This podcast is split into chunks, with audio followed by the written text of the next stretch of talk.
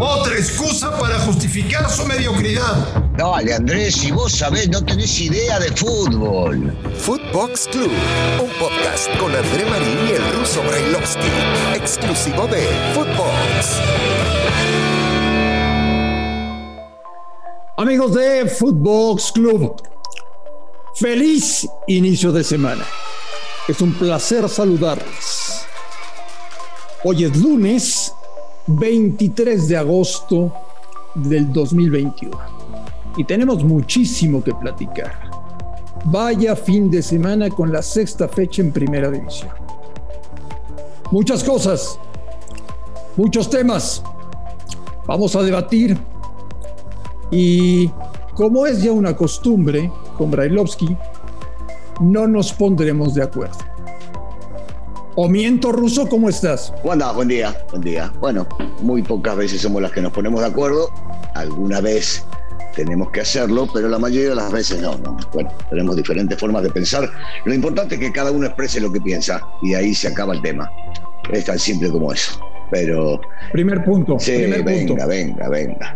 Eh, fue flojita la fecha 6, porque normalmente en México, cuando venimos de jornada de media semana, lo resienten mucho los jugadores y alguna de las dos fechas suele ser decepcionante.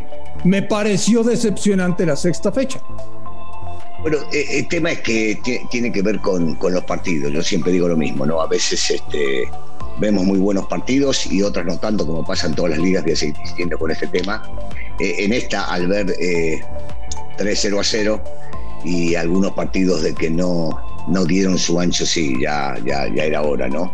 Yo decía que en la jornada 6, 7 u 8 vamos a empezar a ver mejor fútbol porque están incorporados los seleccionados, ya los técnicos tienen a la mayoría de sus planteles completos, que cayó con respecto al anterior, cayó porque hubo partidos que no, no fueron lo que esperábamos, eso no hay ninguna duda. Brailovsky, el América es líder.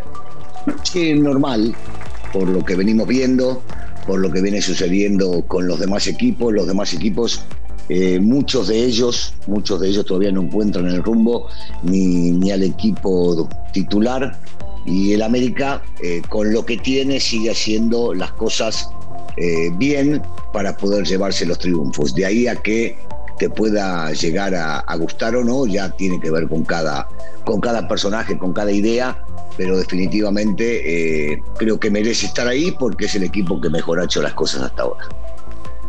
Eh, puede ser el León Santos, que terminó con empate a uno, con dos penales polémicos. Eh, hasta el momento, el mejor partido del campeonato? Yo no sé si del campeonato, pero que sí hemos visto dos equipos que tienen una propuesta eh, ofensiva, que van a atacar, que piensan mucho en el arco rival, que entienden bien el fútbol que quieren jugar. Eh, y esto tiene mucho que ver con que Almada lleva un tiempo largo ya dirigiendo a Santos y juega de una manera que nos gusta a todos, que te termina atrapando. Y por el otro lado, León, que nos tenía acostumbrados con, con Ambris a jugar ofensivamente, a atacar, a ir para adelante, eh, Holland tiene una idea muy parecida a esa y lo que hace es salir a buscar los partidos. Entonces, creo que en este sí hemos visto, hemos visto un muy buen partido. Eh, el tema de los penales ya tiene que ver con, con los arbitrajes o con el VAR, pero, pero me, gustó, me gustó mucho ese partido de, de ida y vuelta y sobre todo la propuesta de ambos técnicos y los jugadores lo que hacen en la cancha.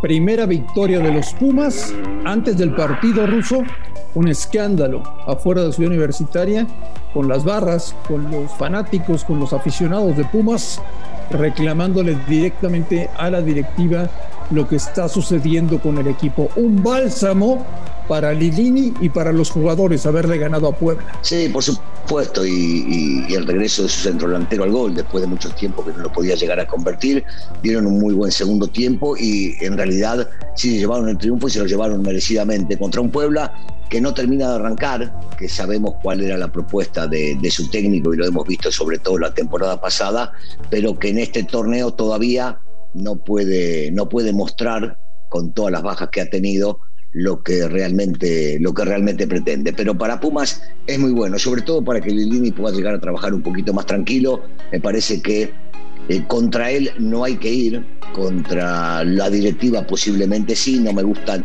reclamos fuertes y feos o, o desairados aunque en realidad el público está en su derecho de quejarse de algo cuando ve que las cosas no funcionan, me parece que tiene que estar entendido que el técnico trabaja con los futbolistas que le dan y que los que están arriba del técnico, llámese en este caso Chucho Ramírez o los dirigentes, los que mandan, son los que tendrían que organizar y armar un plantel acorde a esta institución.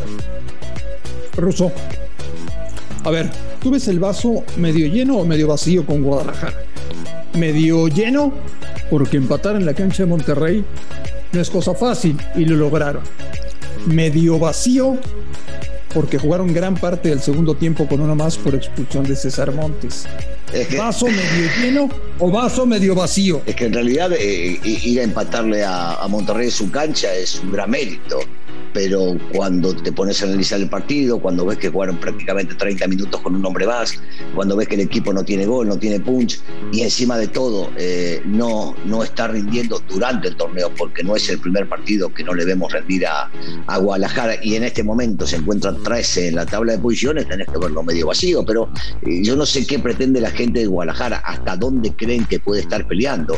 No creo que les dé para mucho más, y lo que más pena me da es que ya se empieza a hablar de que el técnico es el culpable y que va a ser el despedido cuando también aquí la organización no dependía del técnico. Pues recordemos los técnicos que han pasado por allá. Ayer lo decías en la última palabra y yo coincidía. ¿Cuántos técnicos de primer nivel pasaron por allá y tampoco resultó? Entonces quiere decir que el armado del equipo, y ahí habría que mirar a Peláez y a la gente que conduce y que trae futbolistas, ver cómo están trabajando para después poder exigirle al técnico. Eh, ¿No te sorprendió que Bucetich no haya permitido preguntas en la rueda de prensa en Monterrey? Sí, por la capacidad, por la experiencia, por, el por, lo que el tipo sabe y entiende que se le va a venir encima, pero yo me quiero imaginar que tenía que ver mucho con el que Bucetich, ¿usted está seguro en el cargo? Bucetich, eh, ¿usted va a renunciar? Bucetich, ¿lo van a echar? ¿Cuántos partidos le quedan? Y yo me imagino que por eso eh, Víctor Manuel no quiso aceptar preguntas y solamente se remitió a, a decir lo que él pensaba. Dice Juan Reynoso, el técnico campeón del fútbol mexicano, que el del sábado en San Luis es el peor partido de Cruz Azul en siete meses que él ha sido su entrenador.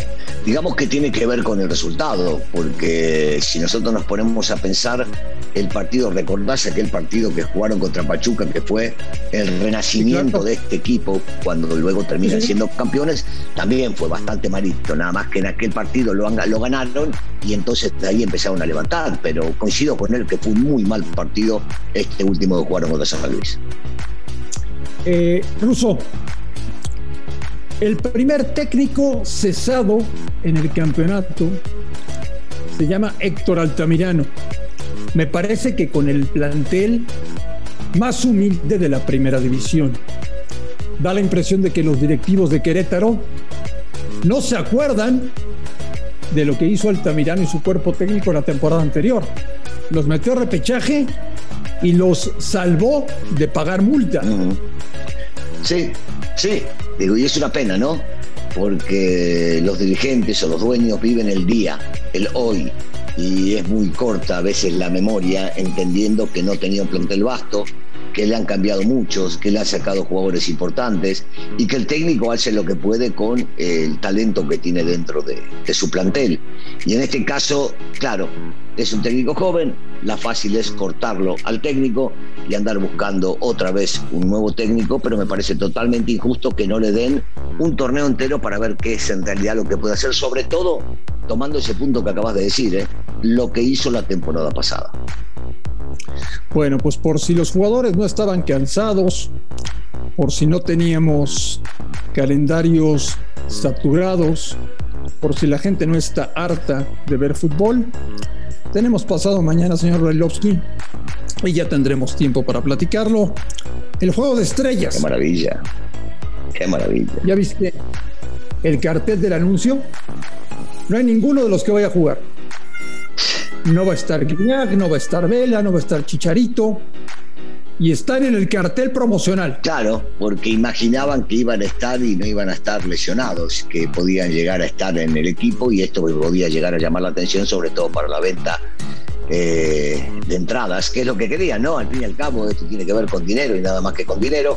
Así que ellos no, no estarán, estarán otros, jugarán un partido, me imagino, me quiero imaginar que intentando ganarlo, pero por el otro lado cuidando las piernas porque inmediatamente después le vienen partidos del torneo y cada uno de ellos debe estar cuidando eh, lo que vaya a hacer en su equipo, que es lo más importante. Esto más que nada es para llamar la atención, o era para llamar la atención del público y jugar un partido en el cual puedan llegar a divertirse, distraerse y hacer un poquito de shopping.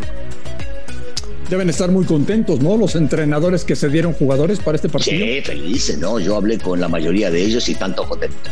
No, mentira, no hablé con nadie, pero no pueden estar contentos porque vayan a cederlos. No les queda otra que cederlos porque así lo exige eh, este, este partido y, no les queda otra que prestarlos, pero por supuesto que no, porque más que nada es un desgaste, es el viaje, luego regresar, después de tantos partidos que hubo en, el verano y, volver a prestarlos para un partido de este tipo, me parece que seguramente los técnicos no deben estar muy a gusto con ello, pero tampoco pueden declarar demasiado, porque si no este, se las van a tener que ver con sus dirigentes.